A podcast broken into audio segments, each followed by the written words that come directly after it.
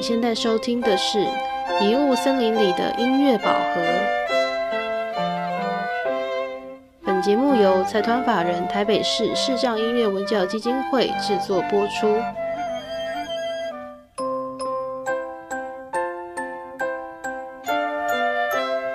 准备好，我们就出发喽！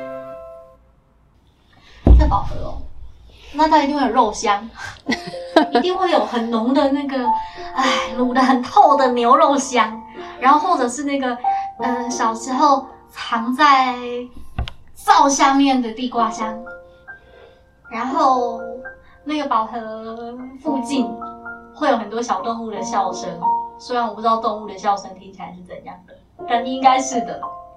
然后你就顺着肉香，顺着笑声找过去。你会看到一个有一点点亮的，藏在叶子之中不太明显的绿色的盒子，然后把它打开，最上面一层是哇，世界上最好吃的东西——蛋挞、布丁。牛肉、鸡腿，任何。然后打开第二层是一个 CD，然后打开打开第三层，不知道为什么就会变成播放器，然后会有听过最好听的歌，会有记忆里面那个最开心、最疗愈的旋律，然后在森林里面配着那些食物，然后。对我来说，那是一种疗愈的感觉，因为可能刚进到森林，会有一段寻找的过程，会有一段觉得走的好累哦的过程，然后在那个吃东西、听音乐的过程得到疗愈，然后说不定。说不定那个播放器还可以长一个小的钢琴出来，虽然我不知道怎么长的，我们可以去跟跟哈利波特借一下，借一下魔杖变一个。好啦，不重要，反正在那边可很自在的，就是纯粹纯粹唱唱歌，纯粹跟小动物们聊聊天。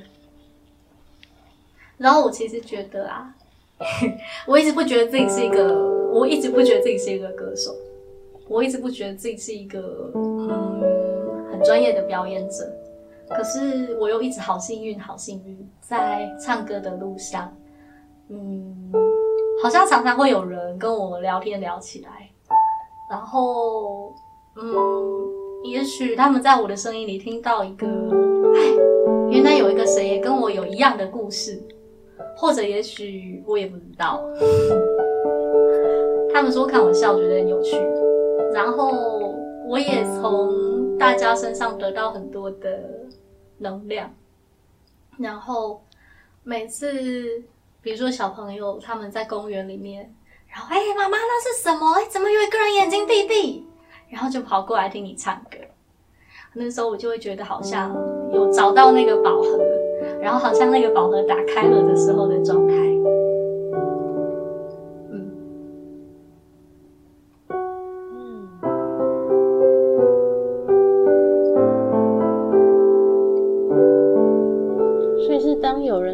到你的音乐表演的时候，是宝盒打开的时候吗？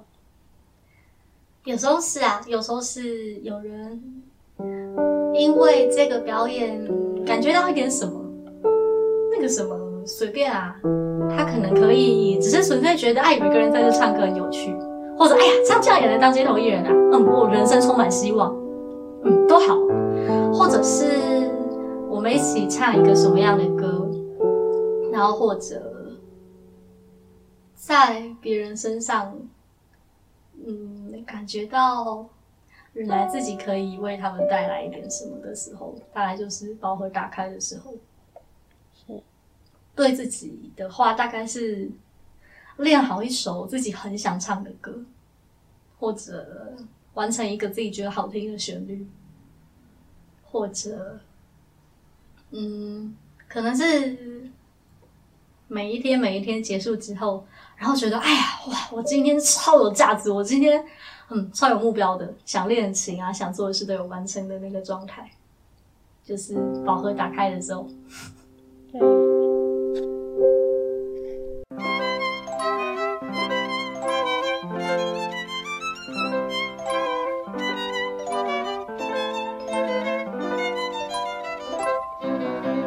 我们再回过来问一个问题，就是请依婷帮我们自我介绍一下。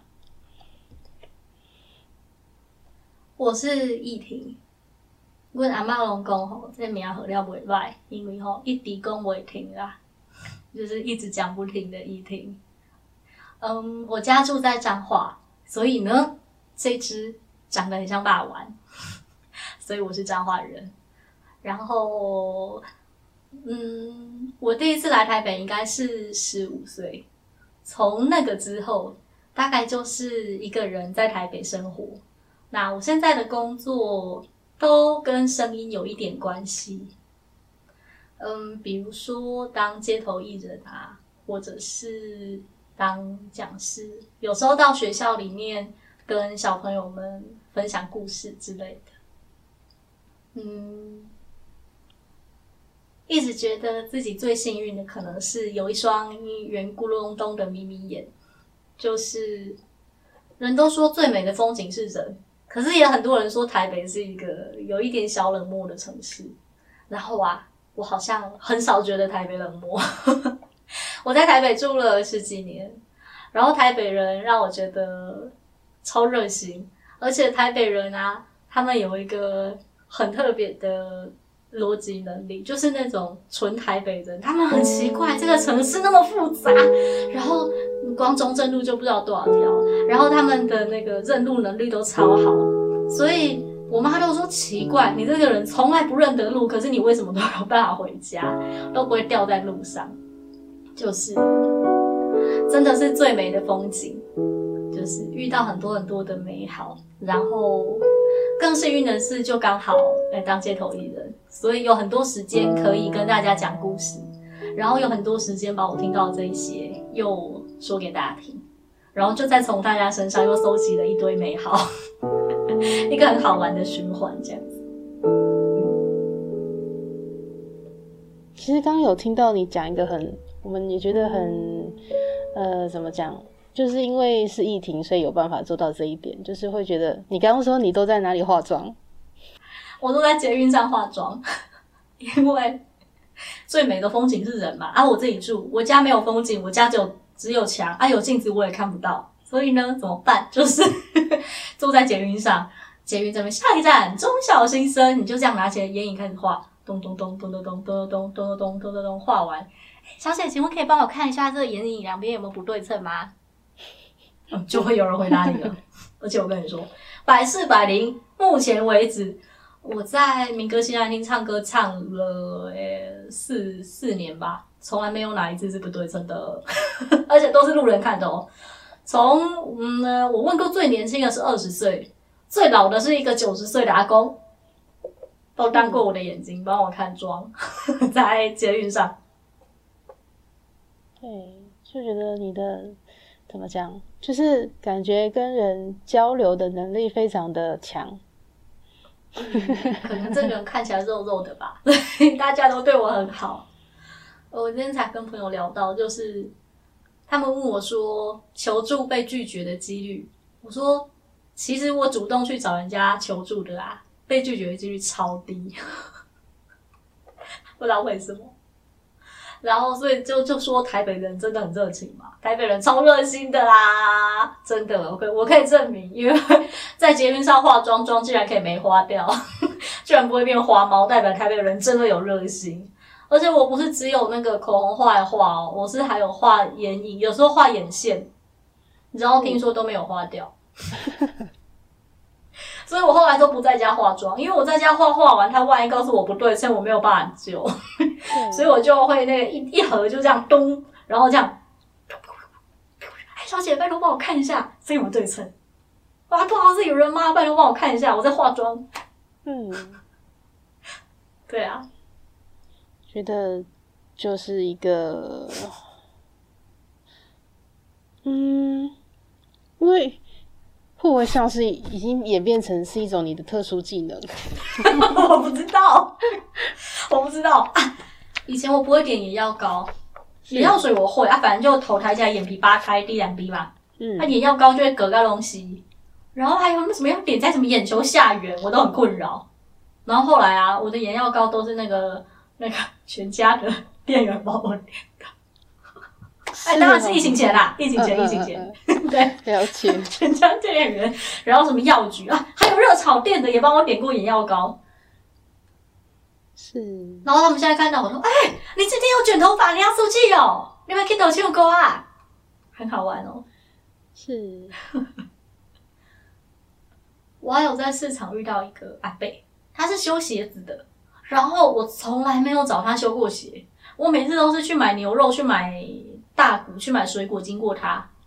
然后，但是那个阿北每一次都会跟我打招呼。有一次，呃，那个一步一脚印跟在我后面拍摄，那个阿北跟我说：“我让你甲你翕相呢。”我说：“嗯，好哦，新年快乐。”我让你甲你翕相呢，他就一直提醒我，他怕我被偷拍。有我有看到那一段影片，对我我真的有去找到哦。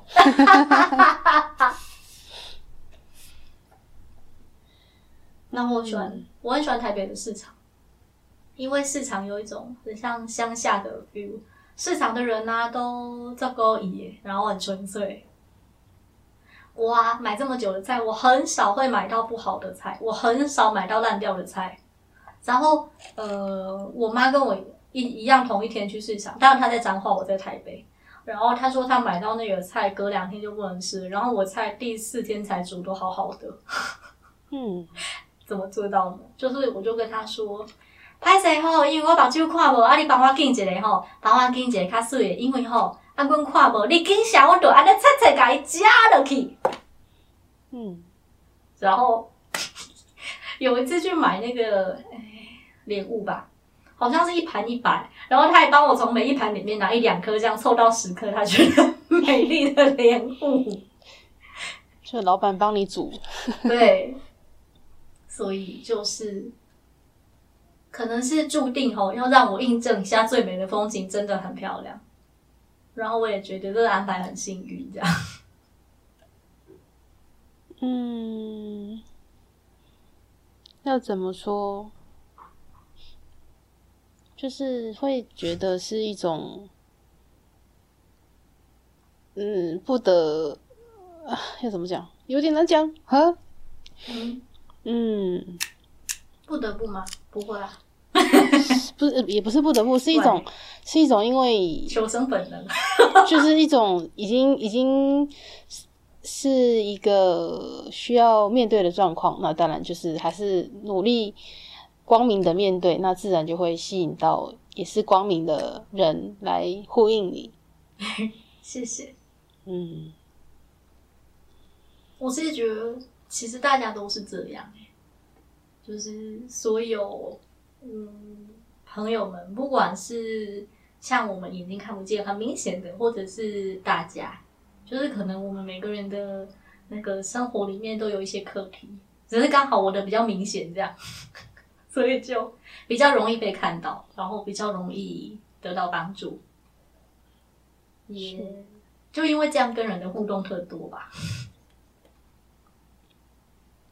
但我们都一样啊，那个九点的班，然后七点半开始赶着买早餐，八点半跑在那个捷运的扶梯上面，然后赶八点五十八分打卡，不要被扣八百。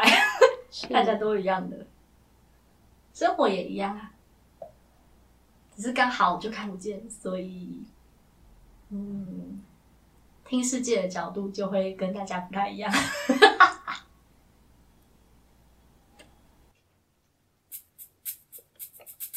终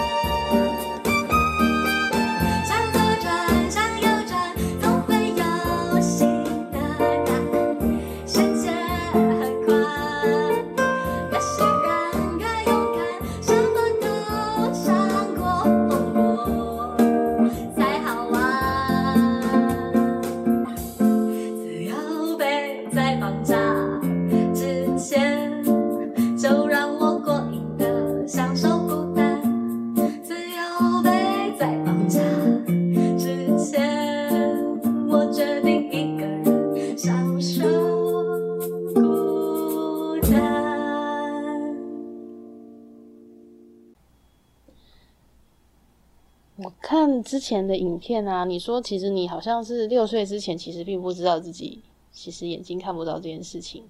那呃，我会觉得是说，也许你的父母从小给你的的教育的环境，是不是让你造成今天可以是一个很开朗的人？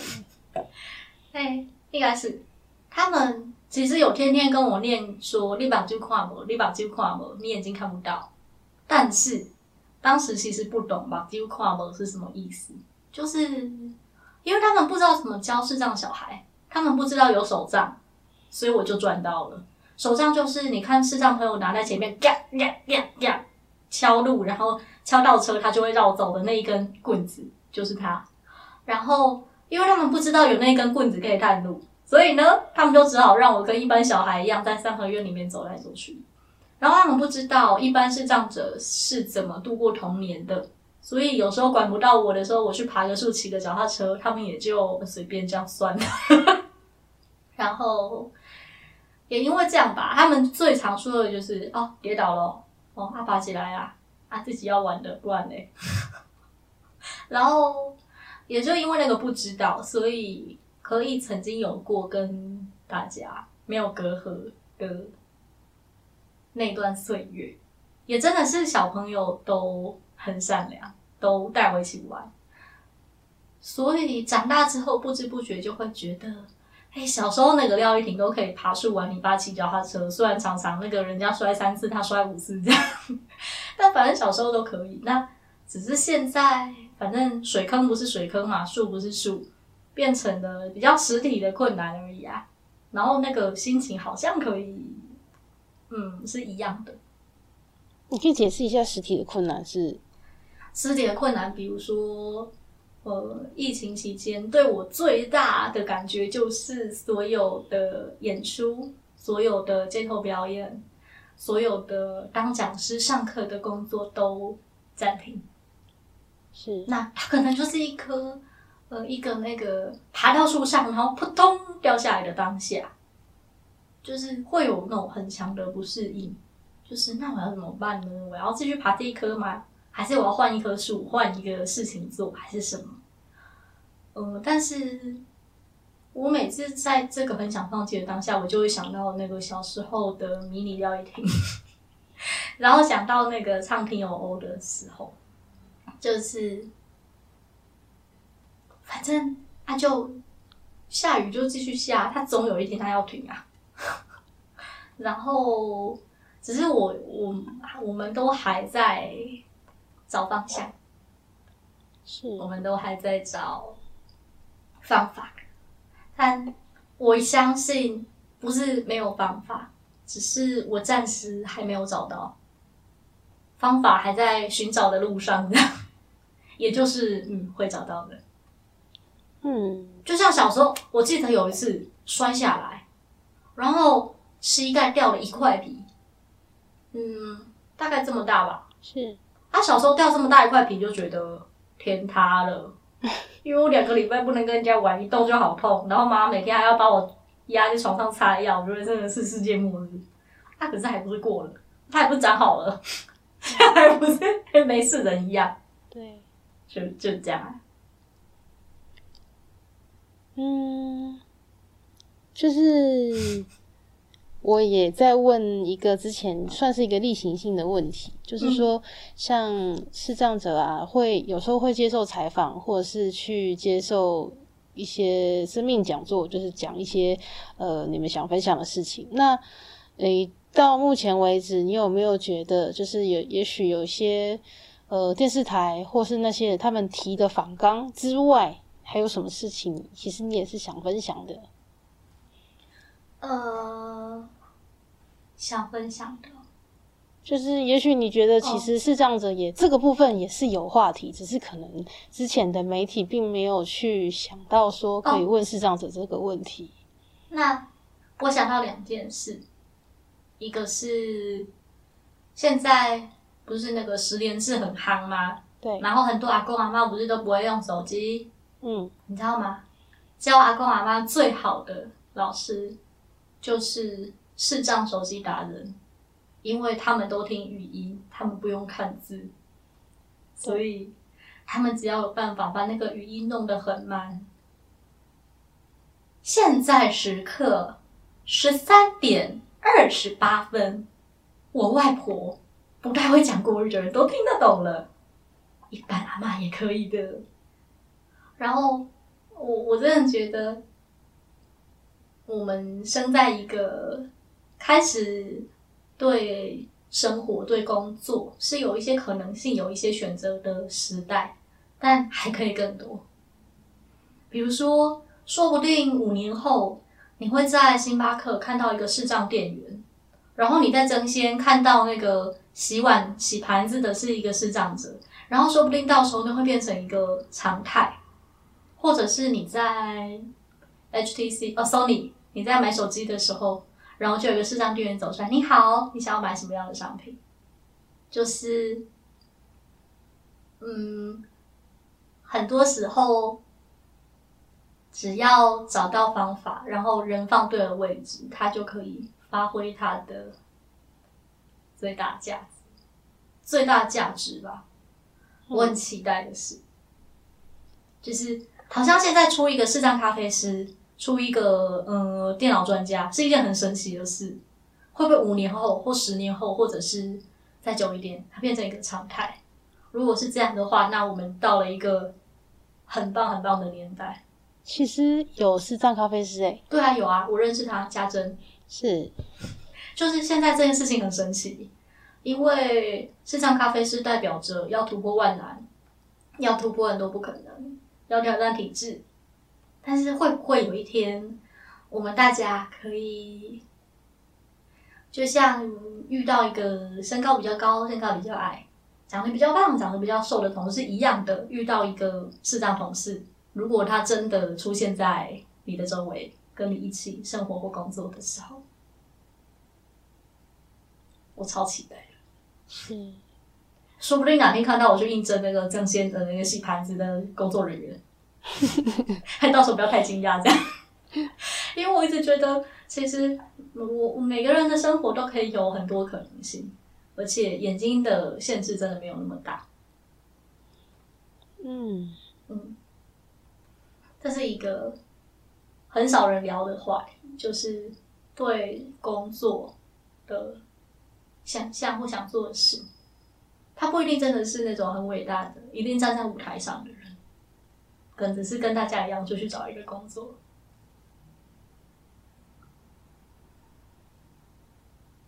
但现在越来越多人开始在尝试，开始在一点一滴的跟这个体制磨合，所以一定会越来会越来越多这样不一样的。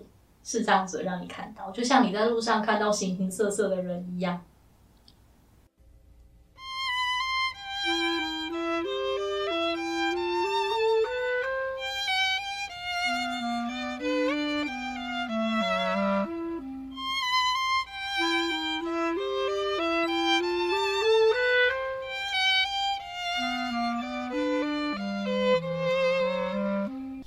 那时候大学？为什么会想报传播系？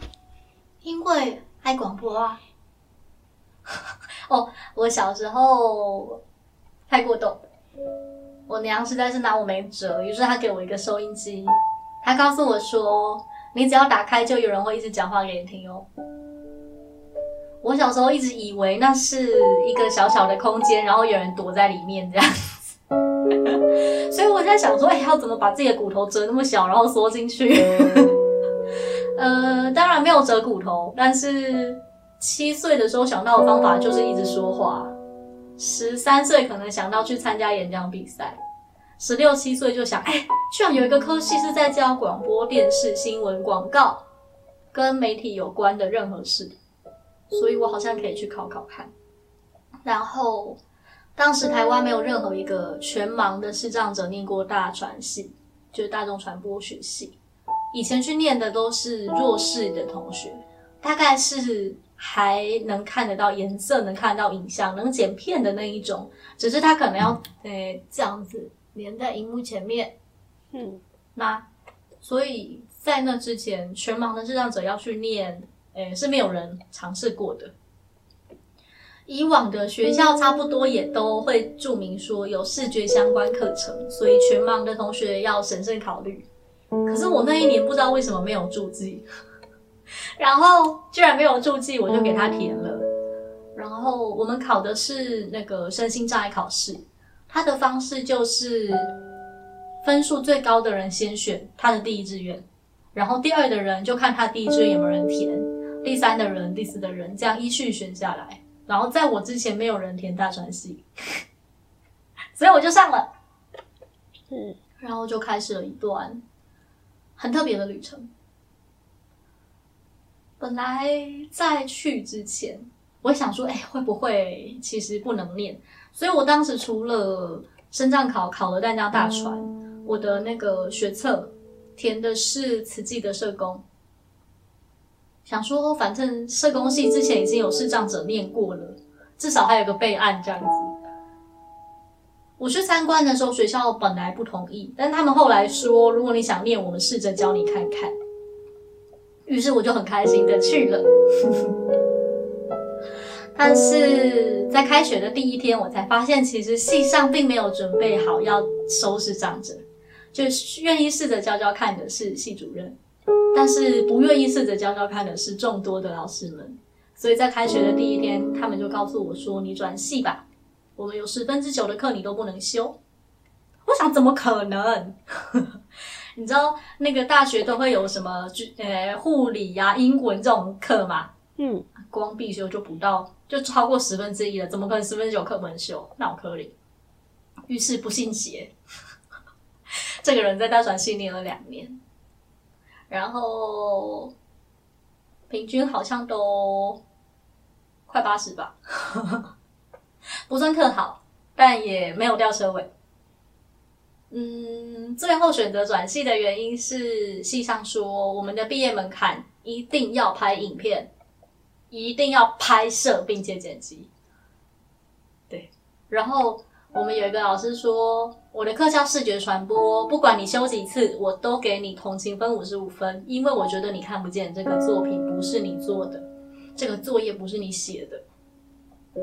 然后那是一个形容十张照片的作业，就是你不能写他微笑，你要写说他的脸部肌肉看起来放松，他的肩膀是自然下垂的，然后他的嘴唇是平平的，没有往下拉，所以他在微笑。然后我想到的方法就是，反正我就问第一个人，然后问你完，我就把这个照片的文字写下来给第二个人看，然后第二个人说：“哎，我觉得他嘴角不是平的，是往上扬的。”哦哦，好好，然后再改完给第三人看。当三个人都看到这个字，就会想到这个画面的时候，代表这个描述对了，可以交出去。嗯，然后但是，嗯。体质还是有一些 属于体质的状态，对。然后所以想了很久，嗯，好吧。如果我很想要毕业证书，那我好像真的必须要选择转系。所以我在大二下去转系了。但是我跟学校说，你要让我考实习电台。我们学校有淡江之声，就是你如果在淡水转开。呃，FM 八八点七，你是真的会听到有人在那边。欢迎收听淡江之声 FM 八八点七，为您播报新闻提要这种。然后本来线上连让我去考都不要，我跟他们说，反正你要让我考，考了上不上随便，那我就转系。于是我就转到公共行政系，然后开始在广播电台实习。然后那是另一段很有趣的故事。哈哈哈。然后在更久更久的以后啊，真的没有想到那时候那么爱广播的自己，没有跑去当电台主持人，跑来当一个呃话那么多的街头艺人，话那么多的驻唱歌手，嗯，好像爱听故事，然后爱讲话，好像也变成了我的一部分，对啊。就是转个弯，这一切其实都还是回到我们自己身上，然后让我们变得更完整。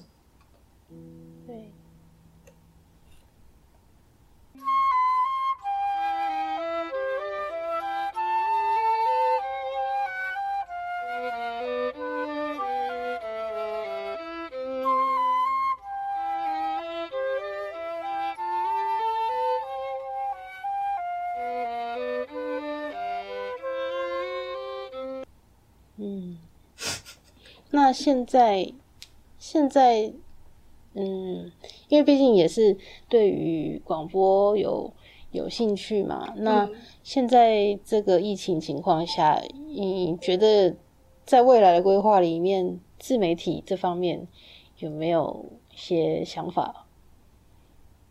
我其实有在想说，是不是要开一个嗯 podcast，还是开一个 YouTube，然后叫做这里停一停，就是以后出去就带个录音笔，然后遇到很有趣的人就说啊，我吼这摆去做一个吼网络的节目啦，啊，我跟你开讲的时阵会当先做录一个无，大家吼一定感觉做趣味的，然后就顺顺手把它录下来，这样。我有在想这个事。是还没有开始，但是嗯，有在思考是不是可以把我平常在路上遇到的，或者是生活里面那些很有趣的画面，也分享给大家听。感觉很有趣哦。我也在想，你要现在分享一下你刚刚说你你在实习电台的事情吗？哈哦，实习电台它就是。呃，电台里面大部分的事物都是学生要完成的。那大二的时候，我们是跑校园新闻，就是每个礼拜你会去采访不同的处室，看他们有什么最新的事情，然后把它做成一分钟的采访带。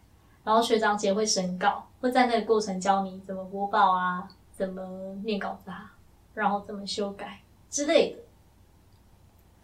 大三就要自己做节目，然后大四是变成某一个部门的主管，比如说企划部，然后会计部、节目部之类的，就是试着做那些行政的事情。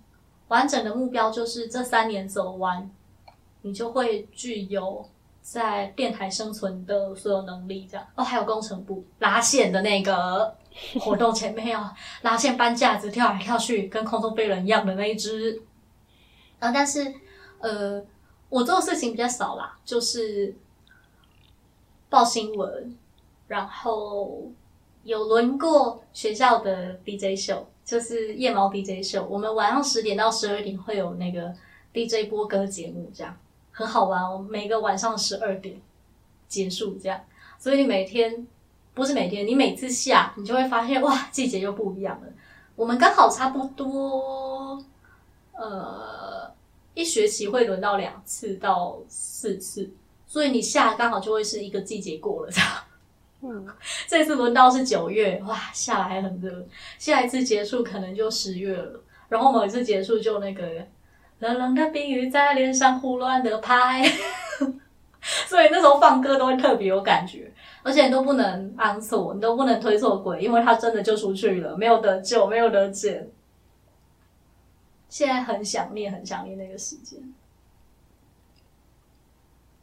最辛苦的就是背按键，每一个 fader，这一轨是什么，那一轨是什么。然后，但是他们很好，有帮我，嗯，我打点字，然后他们帮我贴，但是依然还是要背，因为其实真的在做的时候来不及摸。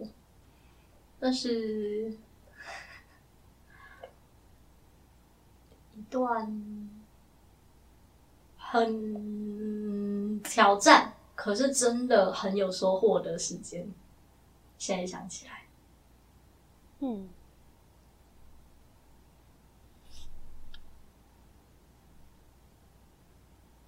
那你对自己现在下一步未来打算？正在思考，在思考。你说不定哪天在那个蒸鲜，然后头一探，喂，怎么那个洗碗是廖玉婷？或者是你可能，你可能哪天去买手机，然后哎，怎么那个接待是廖玉婷？或者是你在公园逛一逛，哎呀，那个唱歌的是廖玉婷。或者是你哪天真的收音机打开听到我，也不一定。所以，所以有可能在任何地方看到你，说不定哦。可以来 Facebook 找我。最容易捞到我的方法是，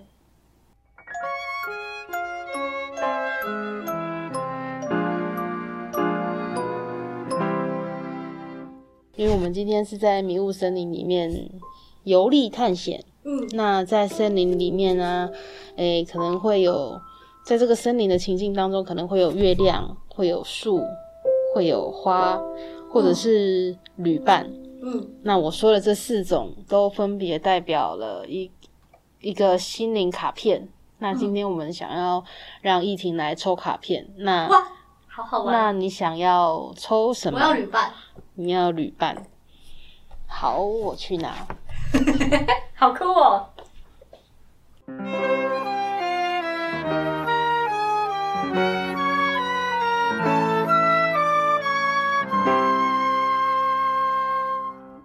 好，我现在来念第一个是公主，嗯然后它上面有写光明面跟阴影面。嗯光明面是美丽而柔弱的女性，嗯然后它是容易受到旁人保护。嗯嗯然后阴影面是与柔弱相对的刁蛮强悍特质，嗯让旁人感到挫折。嗯对，这是第一个是公主，嗯然后第二个是驱魔者，它的光明面是 宝剑，光明面是能把自己或他人从毁灭性的力量中解放出来，嗯阴影面是责备、怪罪、否定他人来逃避面对自己的心魔。嗯第三个是吸血鬼，他的光明面是对于危险关系的觉察，并把握机会从中跳脱出来。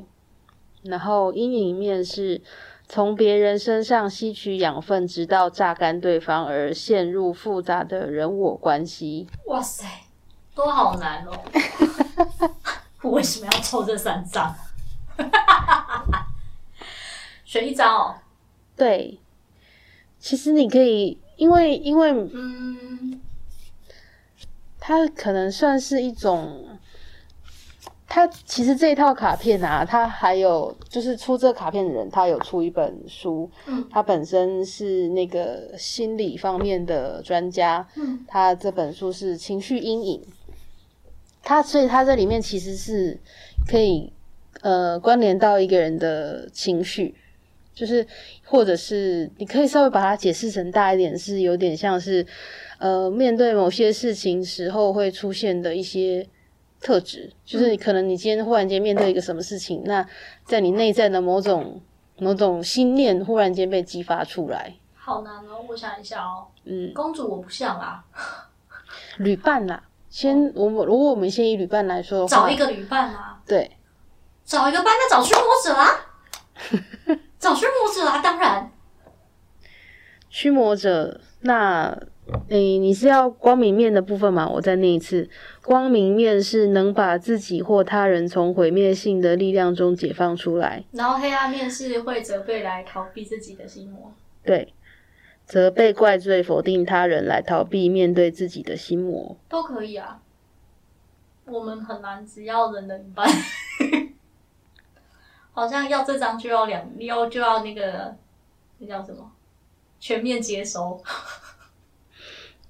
就有点像是说，其实事情，其实很多事情是要一个平衡啦，就是两个极端都不太好，对，就是互相有时候有时候左边一点，有时候右边一点这样子。没关系啦，整张都可以。因为，对啊，太太完整的正面就会变成神力女超人。嗯其实有时候我会觉得太完整的正面反而不真实、欸。对啊，有一点负面才是人啊。有时候很亮，有时候很灰才是人啊。是，就是外面看起来光鲜亮丽，然后家里就是很乱，然后要出门那一刻再设法把自己弄整齐，把自己状态调整好，这 才是人啊。对我也是这样。好了，我也是这样。你知道吗？哦，对，我跟你说我之前做一个很大的挑战就是疫情刚开始不是要封城对。那个时候我的头发到这么长对。然后眼看着这层还会封很久我就决定剪刀拿起来自己剪把它剪。然后反正后面绑起来看不出来是。然后一直到今天要来之前才去给人家剪去给人家修层次，是这样。然后我的人生常犯总是，就很多人都会说：“我靠，你这一剪都像狗，可能能看吗？”那你就跟他说：“反正绑起来看不到，等解封解了再给人家剪就好了。”哎呀，结果论是一样的嘛。结果论就是你今天看起来这个人有一个有卷的头发。跟一个 ok 的刘海虽然它还是有点长我知道。哎呀转几个弯最后终点差不多就好了啦。